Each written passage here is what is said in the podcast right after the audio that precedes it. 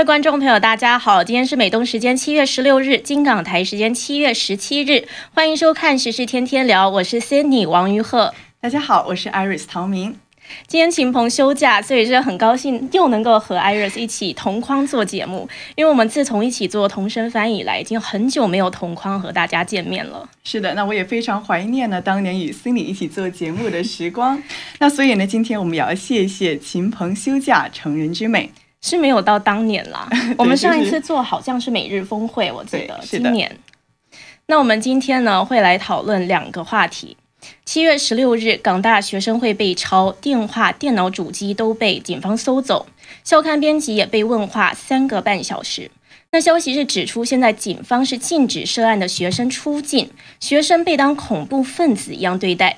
那在国安法下，曾经令人艳羡的香港高等教育是否辉煌不再？一名纽约的高中少女曝光的父母在中国大陆被绑架失踪，下落不明。十六岁的她如何在数千人面前勇敢发声，感动美国的参议员呢？今天，中共最大的恶行再次的被国际聚焦，前国务院的官员直指是恶魔般的手段。那我们今天会聊这两个话题，喜欢我们节目的观众朋友也欢迎点赞、订阅、留言、转发。节目最后我们会和大家互动。那一般我和 Iris 呢都是比较轻松的对谈，不过今天这两个话题实在是比较沉重。就我们首先看到第一个话题，香港的年轻人们、知识分子们在中共的统治下，处境是越来越令人担忧。是的，我们看到呢，香港大学的学生会因为早前悼念七一刺警案中自杀身亡的嫌犯梁建辉，而遭到校方的切割，被要求在七天之内要搬离大楼。此后更引发了学生会即日起总辞道歉。但虽然说被迫道歉，身兼港大校监的特首林郑月娥认为校方还是需要采取行动。后来港大也发布了声明，宣布不再承认学生会在校内的地位。而除了港大之外，近期以来，香港多所大学的学生组织也相继亮起了红灯。嗯，学生们是担心说，香港的院校自主已经荡然无存，白色恐怖已经深入香港的校园。那香港时间的十六日，也就是今天，港警国安处是在获得港大校方的许可之下，搜查了港大学生会办事处，盘问学生会成员，而且禁止律师进入。同一时间呢，国安处的人员还去到了另外两个地方，分别是学生媒体学院以及港大学生会校园电视的办公室，都去进行调查。那特别是针对港大学生会旗下唯一的一个有将近七十年文历史的文字期刊学院，学生说呢，警方在他们的办公室里搜了大概两个小时，而且疑似带走了现场的一沓文件，而学院的总编辑则被问话近三个半小时，还拿走了他的电话、相机还有录音笔。到最后，警方离开的时候，至少是拿走了两个黑色大袋、一个行李箱，还有两个黑色的胶箱。一行人可谓是兴师动众，来势汹汹。嗯，那除了办公室被抄、学生被问话之外，现在呢，学生呢更是被限制离岗。港媒是引述消息说，国安处向港大的校方管理层索取涉案学生的名单，还有他们的资料，在各个口岸严密的监察，还有布防，就是为了要防止有关人士企图离港。那如果在离港途中被警方在机场抓到的话，也会马上被扣押。而且呢，如果涉案的学生或者相关的人士离开香港，警方还会用一个刑事诉讼程序条例第九十条协助罪犯法，把任何协助犯罪的人潜逃或者是藏匿起来的人，经过定罪之后呢，就可以最高判处高达十年的监禁。的确是非常重的刑罚。那有学生代表说呢，警方警方的搜查令上是声称是要调查涉嫌违反国安法第二十七条宣扬恐怖主义、煽动实施恐怖活动，以及刑事罪行条例的第九条的煽动他人使用暴力这样子的案件。嗯，不过当然呢，这都是因为港大学生会之前是哀悼梁建辉，所以是冲着这件事情来的秋后算账。是的，那我们也知道呢，为什么这件事情如此的引起社会关注呢？香港大学本身是有它很大的独特性的。比如说，在今年 QS 世界大学的排名里面，港大就位列全球的第二十二位，比北京大学的第二十三位还要前一位。那可以说，不仅是在香港，乃至在整个的亚洲和世界，香港大学都是响当当的名校。而堂堂港大的学生呢，本来应该是精英的学子。如今却面临着办公室被抄、被警方问话、被禁止离境，甚至可能锒铛入狱、被判重刑的处境，这无疑呢，的确让人感到非常的愕然。嗯。那香港城市大学退休政治学教授郑宇硕呢，他就对美国之音就说，其实这件事呢就不应该由警方出手。他是说，因为民主国家通常都是尊重大学学生会的独立自主。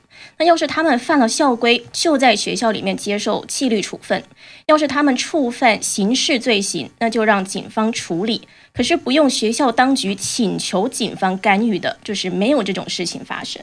是的，这的确非常的罕见。嗯，那当然了，话说到这里呢，有些人可能也有疑问，比如说呢，香港的律政司，他的确已经将这个七一的袭警案定性了，说他是恐怖主义。而港大的学生会的确也是对梁建辉表示了深切哀悼，并且也感激他为香港做出的牺牲。那当然了，有些人就觉得这不就是警方口中的宣扬恐怖主义、美化暴力？那所以警方才对学生穷追不舍嘛？那思妮，你是怎么看这件事情呢？嗯，我觉得是任何人都会觉得把这个宣扬恐怖主义灌在学生的头上，我觉得大家都是觉得太过了。那其实呢，刚好我之前也做过一个中共所谓七一党庆的新闻，那就说在香港七一那一天，警方搜获的攻击性武器事件是特别多。可是其实现在香港社会上已经基本上看不见什么汽油弹或是刀之类的。所以那个时候，我是听香港的资深大纪元评论员石山就分析说，现在他们就是想要把香港变成一个全面管制的社会。那这样的话，就要制造一些危机，就是把香港的事态升高，然后把它冠上一个名字，叫做本土恐怖主义。那如果是对付本土恐怖主义，就变成一种战争状态了，就是以反恐的名义，警方就可以随便抓人，就像打仗的时候一样。我怀疑你就可以抓你，可以冲进你家，就不用管那么多。石山就这么说，所以现在看到在学生身上也发生这样的事，也就是印证了他的这个说法。那我觉得现在故意要讲的那么夸张，也是就是想要把事态搞大。的确呢，我们也看到啊，不仅是受到针对的，不仅是港大，就算其他一些个没有发表这种类似哀悼声明的大学学生会呢，其实也同样都受到了香港政府的追击。那港府现在看起来呢，就是要去扼杀香港大学的学术自由的气氛。比如说，在港大学生会的干事会辞职之后，在七月十三号，本周稍早，理工大学也表示说要停止为学生会代收会费。给出的理由呢，是说学生会学生会早前的声明用字过分的偏激。那这就像通过另外一种方式的不承认学生会的存在了。而目前呢，我们也知道，香港的理工大学学生会是香港八所教资会资助大学中唯一的还有当选内阁的学生会。而在政治的压力之下，现在多所大学的学生会呢都没有人敢去再次参选了。而中文大学它的当选内阁之前也早就在校方的压力下都被迫辞职。嗯。政府大力打击香港高等院校的学生会，其实换言之呢，就是在压制着香港大学生们，不让他们表达思想，也不让他们有发表言论的自由。那现在看到期刊被审查，还有学生组织的地位不被承认，其实学生失去的不仅仅是合法的权益，也是学术自由的气氛，还有独立思考的勇气。那现在中共也是在一步步的加强对香港的高压统治。没错，我们看到身处海外的港大学生会前成员呢，也在七月十四号发表了报告。这份报告的名字叫做《失序边缘：香港大学及其与中共的联系》，就明确的指出，港大现在是受中共所控制。那这群校友们就表示说，近来看到港大限制在校内放映《李大围城》这部电影，还有校委会呢，甚至直接欢迎国安处去调查学生，这都让他们目睹了香港大学正处于失序的边缘。他们认为呢，校方是想要借出卖学生来换一息的安寝。或者是以学生的安全和人身自由去祭奠与魔鬼狼狈为奸。他们也在报告中指出，说香港大学的校务委员会大部分的委员与中共都有直接或者间接的联系。那说白了，港大是受中共的控制非常强的。嗯，而且他们还邀请各国政府进行调查，就是要提防中共假借渗透这个港假借港大的名义呢，对各国还去采取渗透。而且报告还特别呼吁美国政府，就是要调查身为美国公民的港大校长张翔。那其实中共对香港的这种蚕食鲸吞，还有这些渗透学院的手法，早就被曝光于世了。所以有声音也说，这种打压会继续下去。那就像重演八九六四之后对学生秋后算算账的这种伎俩。那虽然说港大的校友们呢，最后在声明中也的确呼吁了，说呢，希望港大早日的回复。百家争鸣、理性思辨的学术殿堂，但是的确呢，就像斯尼所说到的，相信更多的人所忧虑、所恐惧的是，曾经这种令人艳羡的香港高端教育这种高等院校，在国安法的禁锢和打击之下，是否已然敲响了难以逆转的丧钟呢？其实，无论世界知名的大学，还是说自由气息浓厚的学术环境，又或者呢是在亚洲这种少有的英文教育的优势等等，都使很多的大陆人呢，国人都非常的向往香港的大学们。那当然了，它更与大陆的教育体系形成了鲜明的对比。然而，今时今日，这一切呢，的确或许也将终究就像香港过去这种辉煌的国际金融地位一样，或许教育呢也会成为香港的昨日辉煌了。嗯，是非常觉得可惜的。不过呢，针对中共对于香港的践踏，国际社会也是有在持续发生。那美国也再次出手了。今天七月十六日，美国财政部是宣布要制裁香港中联办的七名副主任。那七名的这个副主任的名字呢就不念了。那财政部是在公告中表示说，要把这七个人列入特别指定国民和被封锁人员名单，叫做 SDN 里面。那制裁根据的呢是去年的七月十四日由美国前总统川普签署生效的香港自治法案。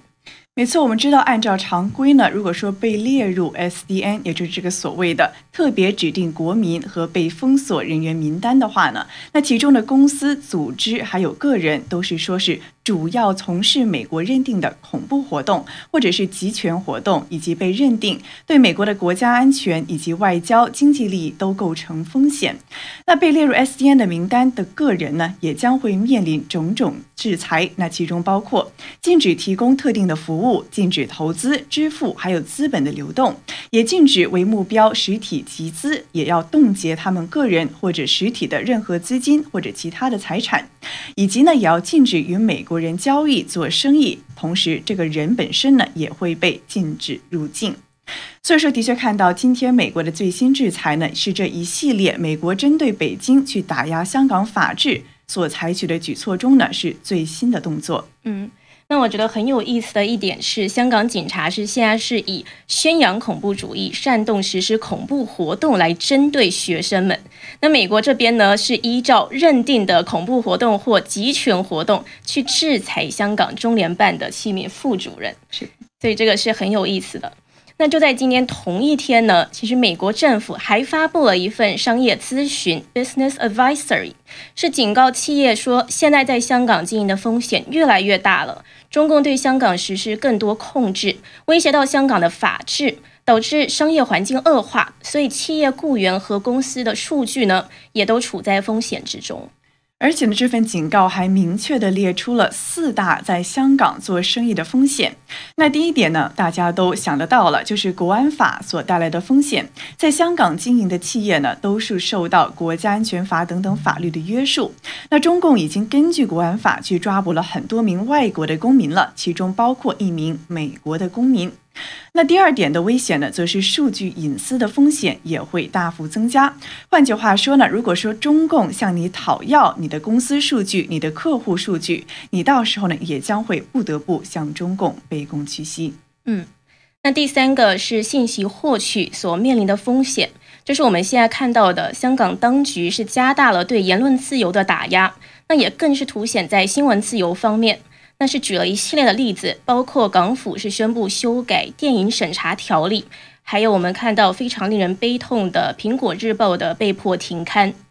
那还列出的第四个风险是执行美国制裁的企业面临中共报复的风险，因为中共六月份通过了反外国制裁法，就允许北京可以对外国制裁进行报复。那的确看到呢，今天的这一份商业建议啊或者说是商业声明是明言的警告了众多的美国甚至是其他国家的国际公司了，就说清楚香港现在其实已经沦为了中共控制之地，要在那里做生意的话呢，其实早就不复往日的安全或者稳当。稍不小心呢，行差踩错，就连人带公司都有可能遭殃。那可见国安法的大棒，其实打的不仅仅是香港的法治，或者说是名言中的言论自由啊、表达自由，其实更加重创的是香港的民生，包括教育乃至未来的整个经济前景。是，那看到香港的新闻，实在是觉得非常的悲痛，尤其是刚刚谈到的香港的年轻人们遭遇的不幸。那我们现在是看到另外一个故事，就是今天在华盛顿 D.C. 一位年轻的高中女生是在数千人面前发言，讲述她的父母在中国被非法绑架的故事。那同样，她的经历也是引来了美国政府官员的关注和回应。那她是提到了乌云背后透出的阳光，所以也希望能在这边带给观众朋友一丝希望。是的，那么的确呢，今天中午我刚好在为这场集会呢在做同声翻译，在翻到这一段的时候呢，我也是非常的对她的经历感到发自内心的难过，那也可以体会到这位小女孩她的感觉，但是的确呢，看到她最后的乐观呢，也让人感到非常的欣慰。嗯，那我们就来介绍一位这个介绍今天的这位主角，这个高中女生的名字是叫做陈法元。他是来自中国湖南长沙，现在在纽约就读高中十年级。那他出国还算是不太久，他是二零二零年八月到纽约学习的。那他说他拉了多年的二胡，梦想就是成为一位专业的二胡演奏家。是的，那他也提到呢，他的学二胡之路呢，就是因为父母鼓励他才开始学习二胡的。那他现在仍然在纽约追梦，但是呢，他的父母却仍然在中国不知所踪。嗯，那他说他到了纽约后呢，几乎每天父母都会给他打电话，都会问他练琴的这情况啊，然后学习的情况，也很关心他在这里的生活。但是，二零二零年十月二十七日晚上十点半，这一切都变了。他父母在长沙的家呢，是被穿制服的警察还有大约二十个便衣暴徒闯入，洗劫一空，个人财产被没收。那过程中也没有出示任何法律文件。然后他们被抓到了长沙市的拘留所。那我们就直接听一下今天集会上的这位小女孩，直接由她来讲。我们来听一下。那请 Iris 同声翻译。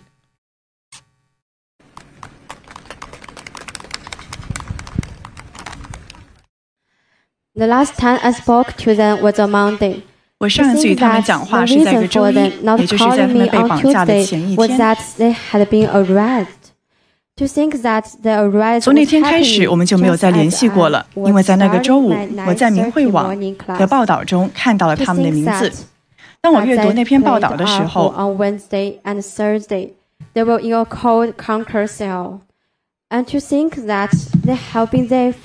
我感到浑身发麻，震惊不已。想到他们在星期二没有给我打电话的时候，就是因为他们被捕了。我一想到他们被捕的时候呢，他正在开始上早上九点半的课。他说呢，他想到在那些个拉二胡的日子里，他们是被关在了一间冰冷的水泥的牢房里。想到他们的父母呢，在那里已经待了漫长的九个月。嗯。那刚刚好像是没有完全播完，所以呢，Iris 就把他今天讲的内容呢，再把它接着讲完了。那对于一个只身在国外的年轻女孩子来说呢，真的是很难以承受这样子的事情。是的，那其实不止他们一家被绑架了，他也提到说，他父母的朋友们这七个人的家里呢，都被洗劫一空了。而他父母和这些人遭受到这样的不幸呢，仅仅是因为他们的信仰，也就是修炼法轮功。嗯。那他说他非常震惊，那想象那个场面实在是太可怕了。他还说，如果他还和他的父母一起待在中国的话，很可能会和他们一起被绑架。那他是说，这个事情发生之后，他就一直很关注他父母的消息，包括看明慧网的网站，查看手机信息。那他就说呢，一些被绑架的修炼者是在十至十五天之后被释放，可是直到现在，他们仍然没有出来。那六月，他们看似面临已经定好的判刑。不过最近呢，明慧网上有更多的关于长沙市或是湖南省的修炼者遭到逮捕骚扰的消息。那这样的事情今天还发生在中国各地。是的，那但是他的讲话中呢，还有最后的一段，我们来听一下。当时我感到非常的感动。Although it's been nine months since my life was turned upside down, 说我的生活 it 天翻 still 地覆，feels 已经有 very 九.月的时间了，但是那个感觉还像发生在昨天一样还不能习惯。我经常不知道我该想些什么甚至不知道该如何看待这一切。我感到害怕悲伤愤怒孤独失落。我已经感受到所有这一切甚至更多。我经常茫然无语。如果我不是修炼大法的话我肯定会去恨那些个警察还有暴徒。我怎么可能忘记他们对我的父母和我所做的事情呢？但是今天我却看到了一线的希望，乌云背后所透出的阳光。这么多人站到这里，让我感到无比的鼓舞。政府官员们发出的正义之声也让我感到鼓励。美国所代表的正义还有自由的希望让我感到鼓励。我也为前几天倾盆大雨过后的美丽阳光以及蓝天感到鼓舞。所有这些事情都提醒我，最重要的是我被我父母对真善忍的坚定信念所鼓舞到。Thank you so much. 我真的觉得是很令人感动，因为虽然他的处境真的是十分的令人悲痛，但是他还是能够用这么乐观的心境去面对。是的，就像他说的，silver lining，这个云朵背后透出的一线阳光，一线希望。那的确看到呢，今天数以千计的法轮功学员聚集在华盛顿 D.C. 华府，去声援法轮功学员以及那些个被迫害的其他的中国人，也去呼吁中共政府必须要停止迫害。那的确呢，看到其实与陈法云一样的家庭还有千千万万。嗯。那他还在他的演讲中呢，他是说，如果我不修炼法轮大法的话，我肯定会恨那些警察和暴徒。所以就可以看到，法轮功学员他们真的是秉持着一种真善忍的理念，时时的要求自己，就算是在中国，一直到现在还在经历着那么多的不公平，依旧是和平的反迫害。他们仍然在中国或者是在全世界各地都这么和平。那已经二十二年了，这个迫害。的确呢，我们看到即将到来的七二零或者是七月二十号呢，正是法轮功反迫害的二十二周年。那这也是为什么今天呢，上千名的法轮功的学员们呢，聚集在了华盛顿 D.C. 去举行游行，还有和平的集会。嗯，一九九九年的七月二十日，中共党魁江泽民是发动非法的镇压法轮功，制造了空前的人权灾难。那当时他下的指令是：经济上截断，肉体上消灭，名誉上搞臭，打死算白死，打死算自杀，还有不查生源，直接火化。所以被迫害的法轮功学员呢是数不清的，因为当时在中国是有上亿人学练。那修炼真善忍是好的普世价值，没有人会反对。所以之后呢，中共是发动了舆论宣传的工具。对法轮功学员进行很多的造谣，还有编造了非常多的谎言，包括对四二五和平上访的扭曲，那也编造了天安门自焚未案等等的。那当然，对法轮功的这种造谣毁谤也是中共一贯的手法。是的，像刚才思丽所提到的这种打死算自杀，打死也白打死这种伎俩呢，其实一开始在这个法轮功学员反迫害的初期啊，很多的人他或许呢半信半疑。可是我们知道呢，在过去这几年来，香港所发生的这种被失踪、被自杀等等的案例呢，也是让人们看清楚了，原来这么多年来，二十二年来，法轮功学员所一直在努力曝光的中共的暴行，原来是真实存在，而中共呢。也真的做得出来，也的确呢，在今天的集会上也看到了这一点，越来越多的人去认识到了中共的伎俩。那包括在中国的法轮功学员呢，是被迫害致死，甚至呢是被判重刑，关进监狱里面被非法的劳教。那最严重的是呢，甚至会遭到精神折磨、酷刑折磨，甚至是活摘器官。那的确导致了无数的家庭像陈法源的家人一样妻离子散、家破人亡。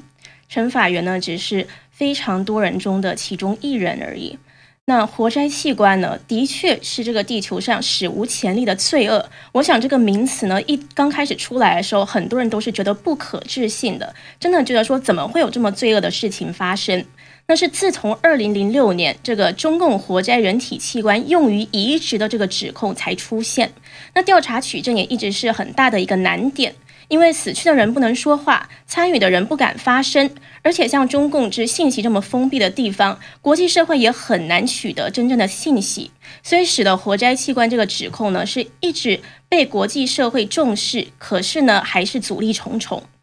那之前呢，我们知道新唐人的节目《新闻大家谈》，主持人林兰呢是请到了之前在乌鲁木齐铁路中心医院肿瘤外科做外科医生的一位证人。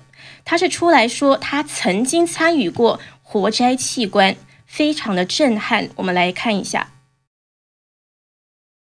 包也打开了，都已经准备好了。然后我就开始，呃，问这个麻醉师，因为我们常规，嗯，做手术之前都要看一眼，呃，麻醉师，呃，麻醉师点头，我们才可以。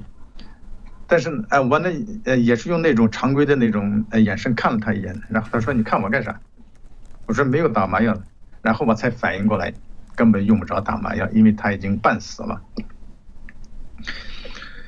然后我就开始切开，然后呃切那个皮肤的时候呢，可以看到出血。在切皮肤时候看到出血，说明这个心脏还在跳。而且呢，这个人呢，他还没死，他的呃全身呢就是那种他还在。做了一番挣扎，但是呢，那他已经没有那个力气了。然后他的挣扎也没有阻碍手术，你就说他他的那个挣扎挣扎很弱。然后我们主任呢，呃，他就在我的呃旁边呢，就说从这儿进，把那个嗯从那儿走这么近，哎这样做那样做，他就哎指导我。然后我发现呢，这个呃这种创伤性手术呢是很容易的，呃不像我们那个平时做手术，因为你得非常小心，呃不能损伤呃邻近的器官组织，尤其是血管。而在这个手术时候呢，你根本不用担心，你所担心的就是在越快越好。那我觉得这一位前外科医师安华托蒂，他能够出来揭露这个当时的事情呢，是非常勇敢的。是，刚刚那一幕真的非常震撼。是，特别是他是亲身参与的人之一，他又能有这个勇气，还有这种良心的觉醒吧，能够说是的，我做错了，我犯下了这样子的罪行，但是呢，为了我的良心，我愿意把它呈现在整个世界之前，去曝光这样子的罪恶，我真的真的是非常有勇气。是，就是要曝光出来才能够制止他。那我们就来讲一下他的故事。他在说这段话之前呢，他有大概介绍一下这到底是怎么发生的。那安华托蒂呢是说那时候他呢还是一个很年轻的一个主治医师。那有一天下午，他主任呢就把他叫到他们的办公室，然后说想不想要做一件野性大的、一件很野的一件事情。那他当时呢就觉得很兴奋，到底要做什么事情？结果呢竟然被带到刑场去。那两个主任呢，在那边等着他们，然后还说听到枪响之后，你们就赶快过来。那他是说他当下也不知道到底怎么回事，不过不知道过了有多久，就听到了枪响，那就跳上车就往里走。那他说我看到十几个吧，具体不知道多少个被枪毙的人躺在山坡上，穿着囚犯的衣服。那他是说这个时候有一个武警过来，就说往右边走，就是最右边的那个是你们的。那他就说什么叫做我们的，但是呢也不管管不了那么多了，然后就到了那边。那有两个主任在那边等着，他们就叫其他人就把一个尸体把那个尸体抬到救护车里，然后就叫他们呢叫到一边，就是说你们现在就以最快的速度把肝脏和两个肾脏拿下来。那他说就到那个时候呢，他才知道他到底是去那边干什么的。是的，他的描述呢有非常多的细节，是的确是亲身所经历、所目睹的。但是非常惊讶的是呢，他在节目里说啊，其实他当时还觉得很自豪啊。为什么呢？因为他当时觉得，哦，他是在消灭国家的敌人。他是说，这种像是一个每一个生活在这种所谓新中国啊，长在红旗下的这些人的一种职责。他是这么说的：他说，因为我们出生在这个社会，在这个体制下长大，从小在家、学校，然后在单位所接受到的这些教育，还有所有的这些个经历呢，都让我们学会不该问的不问，叫你干啥你就干啥。但是后来到底发生了什么呢？他说，他见证到共产党的邪恶越来越多，真正的发生了清醒。最后，他被迫流亡到英国，一直到今天。他现在说，而共产党的理念呢，就是暴力革命，他就是要杀人。因为共产党它是一种出生在混乱中的一种政党，因为只有混乱、天下大乱的时候呢，才可能会产生共产党这么一个政党，而他也只有在这种独。独裁的制度之下才有可能壮大，但是呢，一旦要是和平实现了，共产党它就没有存在的条件了，因为它的理念就是暴力革命。是，那他刚刚呢说他很自豪做这一件事情，相信在很多就是有正常道德观念的人来。这个心里想的都会想说，怎么可能在任何情况下你都不可能去很自豪？不过的确是，他也解释了，在这样的体制之下，这样子的体制之下出生的还有长大的人呢，的确就是党叫你做什么你就做什么。而且他还说呢，他刚刚还说他认为他是消灭国家的敌人嘛。可是我们都知道，其实国家的敌人就是党的敌人而已。那可是呢，中国共产党就是要这样子，就是绑架中国人民，把他们跟着这个共产党绑在一起，让他们也分不清楚党还是国家。那共产党这样做的这些坏事呢，也得要中国人民来陪葬。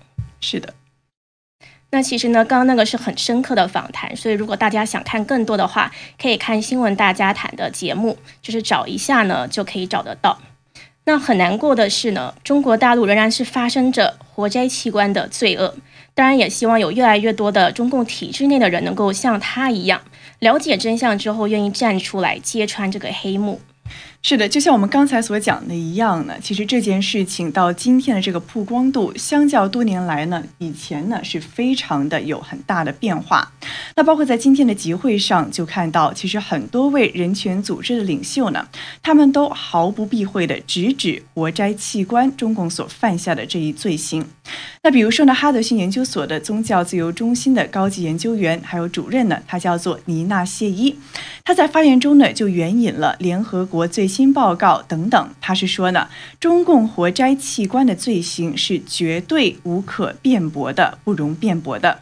他也呼吁要立法去禁止中共那种令人厌恶的尸体展，就是这种解剖人体展，还有所谓的器官移植旅游，就是说呢，为了移植器官到中国去接受器官移植。他说呢，在此之中有非常巨大的不透明的产业链，而他也引他也引述了很多报告，比如说他说呢，两千年的时候。中国的器官移植是突然出现了爆炸性的增长，而这些时间线呢，刚刚好与开始迫害法轮功的时间线呢是完全吻合的。所以说，中共解释不了他的器官究竟是从哪里来的。